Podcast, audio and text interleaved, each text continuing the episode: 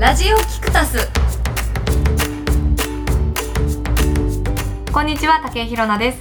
えー、聞き出しの佐藤真一です。えーよく長谷川洋平さんと、えー病院で読み間違えられる早川洋平です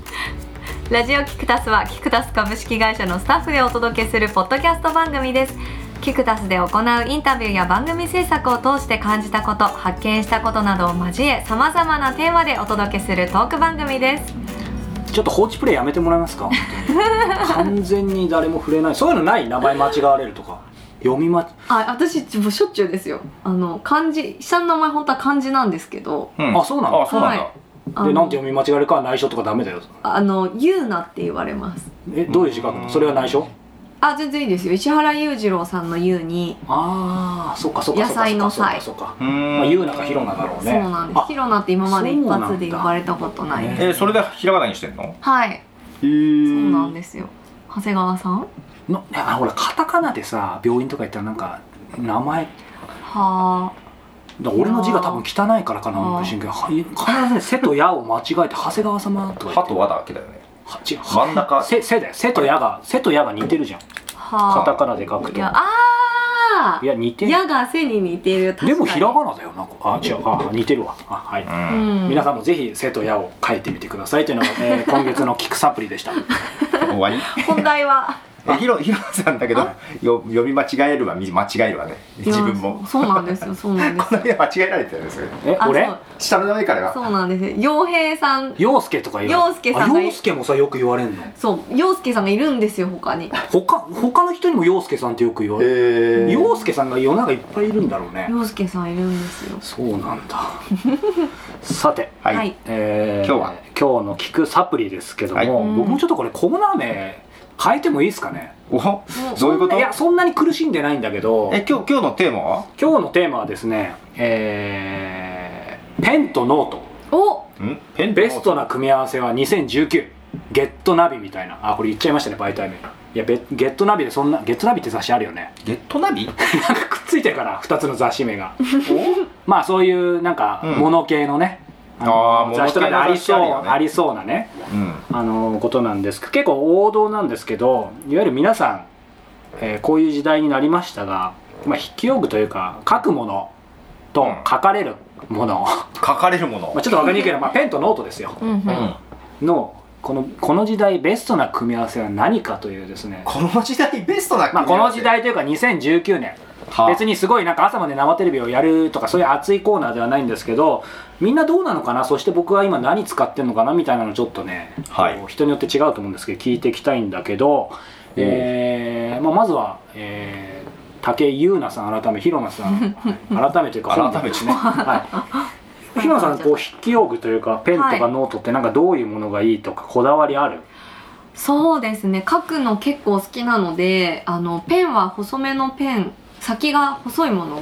あそうなんだが結構好きで、まあ、ノートはあの、まあ、方眼紙か無地のさらっとしたノートが好きですねあ方眼紙とかも使うんだそうですねそのどちらかが多いですねそれはさこうなんだろうもう何でもそれに書くのそれかケースバイケースで今言ったなんか細いペンでさらっと変えてその方眼紙とか無地っていうのはなどういう状況で使うんですか何でもだからメモもそうだしアイディア書くとかもそうだしあーどういう時かなあの私ブログ書いてるんですけどブログは直接は書けないあ手書きはでで書かないでまず携帯に一回落とすんですよなるほどそっから PC で上げるっていう方法をとっているんですが、書く時は頭が混乱している時ですねああなるほどね整理するのねちょっとねそうそういうことうかんそういうことかびっくりした大丈夫かなってあの何が言いたいかわからないとか何が伝えたいかわからない何をやっていいかわからない書きながらまとめる感でじすね瞑想している時にこううん文字に起こしてそれをた分類分けしたりとか、瞑想ってメディテーションじゃなくてあの迷ってる方ね迷ってる方ですね、うんなるほどねっていう時が多いですね書うくんシチュエーションとしてそうかはそういった逆に言うとある程度整理できるものだったりシンプルなものだとも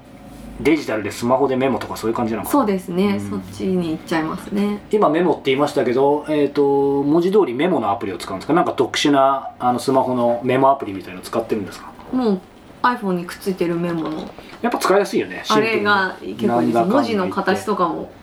そうだよ好ねきですねなんか、ももうそれはメモで普通に、あのー打ち込むの打ねち込むメモでほら最近そのそのメアップルのメモも手書きにもできたりするじゃん、はいはいそうですそれは使わない、使わないですねやっぱもそうだよねバーって打ってっちゃいますさあねそしてもう今か今かとあのそう待ち構えてる新一さんどうですかえ何がはい、何がってそんあなあダメですよ触れてほしそうな感じだから ちゃんと横にノート持ってきてますからね可愛くちょちょちょちょちょどあのー一時期さあの iPad とこのペンタブレットうんでメモしてそれ書いたやつをエバーノートに送ってとかやってたんだけどもう全然やらなくなったねデデジタル手書きしかやんないうんうんうんなんかもう一周した感じだよねもなうんか一一もう通めんりどくやってさくねなっちゃったへーそうだよねまあ気に入ったペンタブが出てこなかったっていうのはあるんだけどねうんアップルペンシルもちゃんなんか重いしみたいなあーで俺逆なんだよね太めのペンの方が好きなのよへえこれボールペン1.6 1.6それは太いあね太い1超えるだけでもちょっと太いけどうんえどのぐらいの太さになるんですかあでもちょっと字わかるかもえーで俺も同じアイデアまあなんなんでもなんか打ち合わせに行ってんのもうなんかこんな感じああいいねちょあー太っいとか書かせてもらっていそれいですかかもう本当に太いもっと太いサイあンペン超みたいなやつ超書きやすいあそこやばいコーナー取られた二人とも俺のベストバイ取られたでノートは逆に方眼の時もあるしなんかこういうのもあるし、へ計ーね普通に私この大きさ苦手であ本当 A4 が一番人にこの大き書さきやすいですこの大きさってどの大きさでしょう、英ね、語とか英語とかこれ英語です英語だよもねう小さいのと好きじゃ A4 のない半分か俺もっとちっちゃいのこれこれこれぐらいのやつも A6 もあるよねしてたあーもうちょっとちっちゃいのしかダメ難しいなもうそれで打ち合わせちょこちょこって書いて次のページちょこちょこ書いて次のページ、えー、いいってなっちゃうえいいって佐藤さんはその A6 でもアイディア出せる相手は出すのに大きさ関係あるのえ関係ある気がするあれいや俺もアイディア出すのに大きさ考え関係あるのってかっこよく言うちょっとジョブズライク言ってみたいんだけど俺もやっぱり関係あるなおうまだへー関係あるっていうか、うん、ちょちょっとち A6 だとだだ出しづらいと思ってるオフィスだとこれぐらいのメモ帳よく使ってるあー憧れるよねこれちょっとかそこにあるものであかー書きつけるみしたかいなもなんかっこかか書いいよねいてあることがかっこいいですよね1ドルとかなん何か何投資投資だ何ですかこれ鎌倉投資違うか計算とかしてて、へでこれぐらいのによくまとめて次まとめて次でもうあと最後にいるやつだけ、うんうんうんあとは捨ててみたい なかっこいいなるほどねえそんなちょっとこれポッドキャストじゃ分かんないないけど筆箱もこれなんだよこれなんかおしゃれですよねこれそれくっつくえなんかマグネットになってるマんだグネットマグネットあだからだからこうどこにでもこうやって挟んでマグ表紙ネとかットでに挟んいいでねくっつ落ちないみたいなへいいねえー、あそれめちゃくちゃ機能的ですねこれでもそうなんだよね佐藤さん言ったようにさその、まあ、特に佐藤さんとか僕とかデジタルそういうの大好きだし、うん誰よりも一通り試してんだけど結局効率化を求めるあまりすげえ非効率になったりとかリスク抱えたりみたいな、そこら辺結構考えどこなんですけど僕はですねちょっと一応ベスト3これベス独ト断と3？偏見なんですけど、はいえーありますちょっとメモっていいですか、はい、いいですよ。3位なんですが、最初に佐藤さん否定されてしまったんですが、えー今ここに、えー iPad Pro があります。えー第3位はですね、GoodNotes かける Apple Pencil ということですね。もうちょっと具体名出しましたけど、GoodNotes ってあのー、いや多分ね俺ね iPad が古くなったんだよあーレスポンスが悪くなったのが離れた原因かもしれないあーあアップルペンシルと相性がいい GoodNotes っていうですね、うえーんうんノートアプリがあるんですよ、うんうんうんノートは使ったことない、うん、でこれ有料なんだけど、えー、と何がいいかっていうとですね、まあ、PDF から写真から全部取り込めるんだけど、うんうんうんここにえっ、とですね、まあ、要は手書きでもですねいろいろできるんですけど僕例えばですけどちょっとまだ名前出さないですけどあの、まあ、そのうち出てくるであろうちょっと今大物のゲストの方のですね、えーうん取材準備をしてるんですけど事前にその方のな、まあ、何年分の記事をですねあるところから仕込んでですね、うんそれをこの iPad に PDF を送ってここにし、まあ、〇〇さんし取材記事みたいなのあるんですよだからそこにまあいろいろ書き込むこともできるし、まあ、単純にノートをだから無限に作れるわけですよね言うまでもなくでそこにいろいろこう、まあ、アイデアを書いていくみたいなことが非常に、えー使えます、で結局使い分けで佐藤さん言ったように全部このグッドノーツでもう書いたりしてそれをどっかにまた送るとかはっきり言って面倒くさいから、僕の場合はただ整理ができないんで、うんまあ、さっきの平野さんの整理っていうのとは意味がちょっと違うけど膨大にあるさその取材のデータとかここにえーその過去の記事何年分とか例えば佐藤真一さん取材っていうフォルダ作ってそこに取材記事からなんかちょっとメモから入れとくと、まあ、非常に整理しやすいで Apple Pencil もかなり今書きやすくなってくるので、まあ、そういう意味ではこの GoodNotes と Apple Pencil はいいかなとあとはこれちょっとかなりマニアックな使い方なんですけど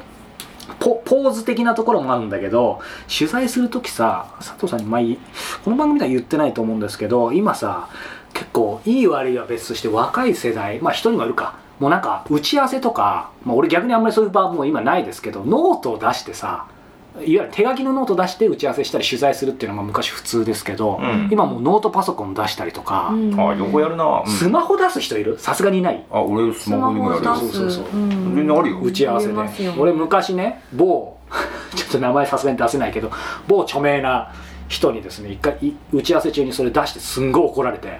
あーまあそれも考え方なんだいけるどよねそうそうでねただまあやっぱりいい悪いじゃなくて僕の場合はその取材とかインタビュー大事だから、まあ、あんまりそこのリスク抱えたくないから、かといってこのやっぱデジタルのさメリットはメリットであるわけですよさっき言ったのグッドノーツ使ってなので最近すごいありがたいのは取材時にこの iPad の中に、まあ、実はその GoodNotes だけじゃなくていろんなちょっとメモがいろんなところにアプリ隠れてるわけですよだけどそれをさパソコン開いて見ながら取材ってちょっとお俺の中ではあーちょっとあんまりあ取材の時はパソコでしンょないなでしょうんうちわで議事録的なのそうはそうそうそう全然 OK だと思う後からまとめるるのめんどくさいからはあるけどだからまあそれはそのケースバイケースだと思うんだけどそういう時に単純にデジタルとはいええー iPadPro がノートのようにあってこの ApplePencil で手のように書きながらだと、えーあんまり悪い印象を今まで受けてないと思ってるっていう意味で実はアプリとかノートっていうより、まあ、ポーズとしてあのノートっぽいからいいなみたいな、まあ、その使い方、うん、がまあ一ついいかなと、まあ、それが3位ちょっとアプリでいけば GoodNotes かける ApplePencil で、うん第2位がですねこれもも引き続きあのデジタルなんですけどデジタルなんだ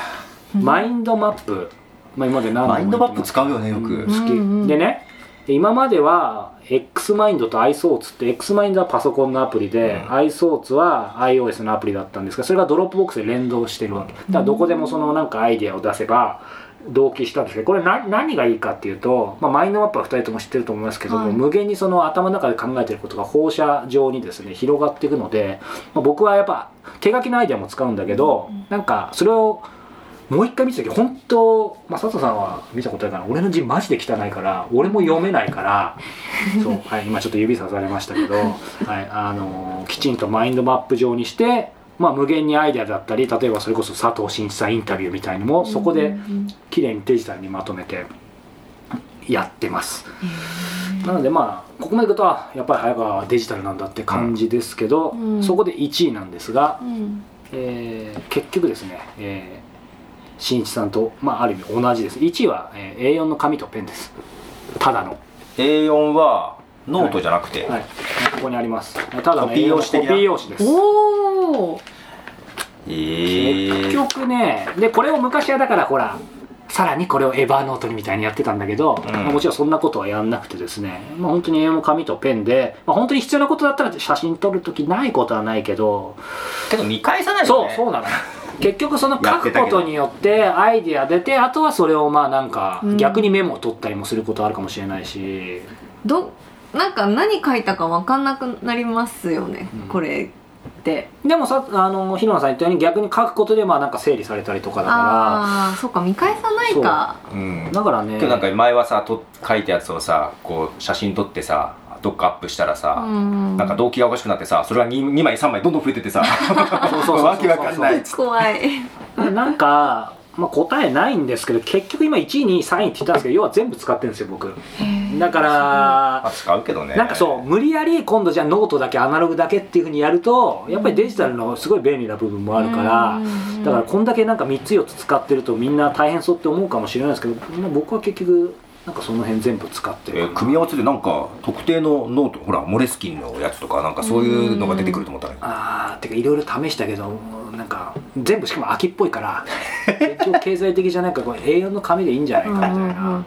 実はね番外編でいけば、まあ、そういう意味では佐藤さんの質問に答えるのもあるんですよほら今あーもうずっともう流行ってフリクションペンあるじゃないですか、うんおうフリクションペンとあの消えるノートって知ってます消えるノートうんまあ、いくつかその商品名じゃなくていっぱいライバル会社あるんであれですけど要は今日も持ってくるの忘れちゃったんですけど、まあ、フリクションペン上に書けるような、えー、と普通のノートももちろんフリクションペンによれば消えますけ消えるど、よねちょっとツルツルしてて、うん特殊の紙デジタルノートみたいな感じなんだけど、えー、と水で拭くとあのねあー消せんの俺欲しいホワイトボードも知ってるなみたいなんか携帯のホワイトボードがあるのあ、まあ、それもあるけどそれもう一回やっと消せるんだよ俺それ欲しくて今マジで買おうか迷ってたんだけどえノートであるんだあ今日肝心なそのノートを忘れたのが相変わらず僕なんですけどそれ A- A6 とあ違う A6 か A6 と A4 両方持ってるんですけど、えーまあ理論上はほらその消しまくれば無限にもうノート買う必要ない、そういう意味ではまあいいんだけどだから経済性とはちょっと違うんだけどただまあなんかほら日記書いたりうんちょっとメモ書いたりみたいな、トゥードゥ書いたりみたいなもうそれ使って、まあ、1ヶ月経ったら消してみたいなねそれは割といいんだけどただね1個だけなんかあって、まあ、これどっちかっていうとフリクションペンの話ですけど、まあ、使っ使ってるはい使ってますね使ってる、あんまり使ってない日野さんフリクションペン結構使う結構使いっまてすいうかインク超早いねヘリめちゃくちゃやばいよ早いでね知らなかっすすぐなくな本る当にねうん3分の14分の1ぐらいの速さうんそう、たへー一瞬でなくなりそまうすだからそこがまあちょっと難なんありなんですが、うんあとはもう一個、えーそのツール的なとこでいけば番外編もう一つですけどカリグラフィーペうんンですけどこれはですね手万年筆みたいなやつ手元にそうちょっと書いてあるいいですね、おあなんかコツがあるのかなこれいや僕がインクちょっと今いい入れ切ってないんであすごいかわいいすごい色いいでしょすごくいいですねそうそうそうあれ俺持ってるけどあんま使ってないなこれ持ってる、同じやつじゃないけど、うんうん、なんか味がありますねこれそうそうそうなのこれねあの以前番組でも紹介したことあるかもしれないけどあの番組をやってる一緒にやらせていただいた北川八郎先生北川八郎さんからですねいただいたものなんですけどへーこれパイロットかな、えープレラっていう、えーブランドなんだけど色がね本当にね20色ぐらいあって全部渋い色なのちょっと和な感じで、うんうん青とかあとオレンジとかもあるんだけどそうか色がいいんだそう非常にねいいので、まあ、これはあのー僕何色も持ってて人にも結構あげてるんだけど、まあ、うん色がすごくいいの手紙だったりうんあとなんかやっぱりちょっとインスピレーションをもらいたい時とかうんこれで書くと湧くような気がうんする、ううんん、だからまあいろいろあるんですけど、まあ、すいません、えっと冒頭でペンとノートベストな組み合わせだって言ったもののベストは出せま せんえケースバイケースですインスパイうティーわーはい、はい、これすごい詐欺みたいな感じだともう困る けどまあね組み合わせ割って通ったわけですから、うんまあ、正直に言うと、あのけどリスナーの方は求めてますよはい、早川さんわかのりましたベストをベストはですね、えー佐藤さんの持ってるそのペンです 言うと思って悔しいけどマジで書きやすい、これ1.6いいっすよはい、これちょっとブなんかブランドないんですかそれえブラ名ンド前ないんですか、パイね、ロットのなんかやっぱりパイロットだあープレラもそうだちょちょっと見せてくださいよスーパーグリップ G いくらいくらいくらえ知らん100円とか200円とかその そうだからね意外とこの紙ノートも結局永遠の紙がじゃないけどなんか普通が俺ノートねこのだからサイズの小さめでこの紙が多めをよく使うんだけどもういらんくなったらすぐ捨てれるんだけど最後つまで使い切れます使い切る使い切るへえこれ100円やばうん100円で俺この経線に沿わないんだよね絶対もうあ思う思うに書くだから無地と一緒なんだけあどなんで無地の使わないんですかあ無地がで買う時もあるで方方眼の時もあるへえあじゃあそこは問わそこないもです、ね、気にしてない見えてうないんいでも俺も最近太いの結構いいかなと思ってあの昔懐かしいちょっと誰もが見たことあるけどちょっとなんだっけラーションペンラーションペあれも書きやすいよね、ンうんそうそうそうあれの黒と赤買ってたんだけどああいうのも使うかもしれないなんですかラーションペンなんだろうなんて言うんだろうなんかラーション水星だよね水星水星だけどいやサインペンとかにそうサインペンに近いか近いな感じすごい書きやすいちょあっと太いのいいよそういうペン使うよ使うよ俺、うん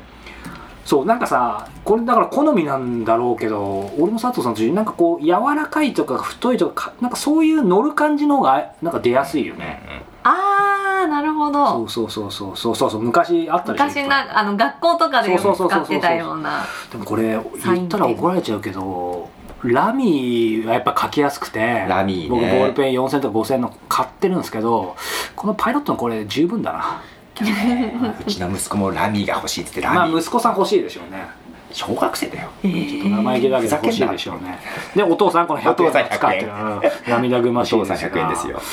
いやでも、うん、まあ本当人それぞれだと思いますけどなんかベストはっていうところでさっきの話に戻っちゃいますけどなんか一つに絞んないってことがベストじゃないです かねいやマジでいやでもほら一つの何かにしなきゃいけないみたいにハマるとさ、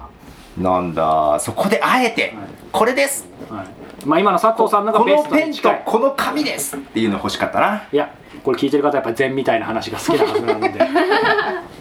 ありがとうご答ざえ いまはす答えは皆さんの心の中にあるこれ怪しいなちょっと大丈夫かなこの番組ありがとうございました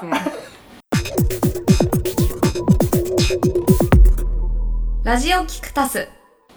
7月限定初月無料キャンペーン実施中のインタビュー聞き放題読み放題ウェブマガジンライフアップデートアニミテッドですが最新ゲストは鎌倉東進代表の鎌田康之さんですさあ、えー、鎌田さんですけどもちょうどね起業して10年ということで、えーいろいろ、まあ、僕僕も10年ということでいろいろ話が弾んだんですけどもところでその起業って意味では佐藤さん起業する時ってはいなんか周りに話したとか止められたとかなんかなんかそういう周りの人とどんな感じでしたえまあ家族でもいいですけどえーっと止められてないかなそれこそ先週の話じゃないけどなんか相談したとかさだからしないのかなもうもうそれこそじゃあまあそそのまま言うと奥様とかにもう決めてから言ったのかとかいやいやあの勤めてる会社の名古屋オフィスにいたんだけど、うんうん名古屋オフィス閉めるって話になってまあそこのお客さん全部もらって独立するかどっかそのクライアント持って就職していいよって前のなるほど社長さんに言われで、まあ、家族にはどっちどうしよう、まあ、どっちでもいいよって感じだったからあじゃあどうしようかな面白いなこれだけでインタビューしていきたいですけ どやっぱりなんかその人その人のリアルあると思うんだけどひひろのさんど私はそうですね就職しろって言われましたねう、うんあそうなんだうん就職したことはありますもちろん、うんはいあそうだよねあるよねはいじゃあ最後は自分でぶっちぎったと今ぶっちぎり中ですぶっちぎり中だよ ね、はい最中そうです ING 真っ最中ですはいそうかまあでもねいろんな人の話やっぱそそれぞれストーリーあると思いますけどじゃあ鎌田さんはどうだったかっていうねまああの先週すごいそうそうたるプロフィールというか、うお話ししましたけど、外資のねね、副社長まで務めてるその中で、20年以上やってきた中で、えーまあ、ある意味何のねあの後ろ盾もないベンチャーを立ち上げたっていうことで。あのーまあいろいろ話聞く中ですねやっぱりその成功一時の成功する人はいっぱいいますけどやっぱり成功し続けるというか継続してもう10年も超え超えるところですし、まあ、そういう経営者起業家のその鎌田さんの家族ご家族の話なんかもですねリアルに垣間見られてまあ、非常にあの面白かったなというのが今振り返って感じてますなのでこう起業したい人も、まあ、それを、まあ、逆にねこれが今どんどん起業というかフリーランスになっていく人も多いですし、うんうんまあ、ご自身がしなくてもねご自身の奥様ご主人だったりまあ家族がするっていう、まあ、そういう人も増えてくると思うんでなんかその辺のリアルが垣間見られる、えーインタビューとなりましたでですねやっぱりこう誰よりもですねもう一つ最後に彼に聞いたのが今思い出したんですけど誰よりもお金見続けてきてる人じゃないですか、うんうん一番お金の世界にいるな人なのでなのでやっぱりこの質問を聞きたくてですねこう経済的に豊かであり続けられる人とそうでない人の境目って何かおっーていうのをですねまあ鎌田さんに聞いてきましたので、うん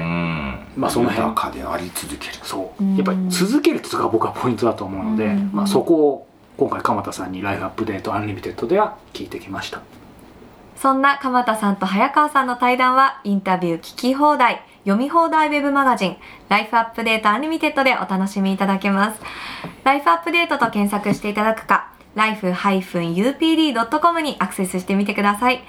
冒頭でお話しした通り、7月限定で初月無料キャンペーンを実施中です。月会員登録時に割引コード 4CF85F 4ABD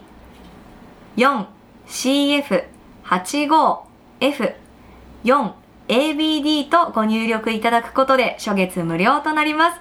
コードはこの放送の説明文。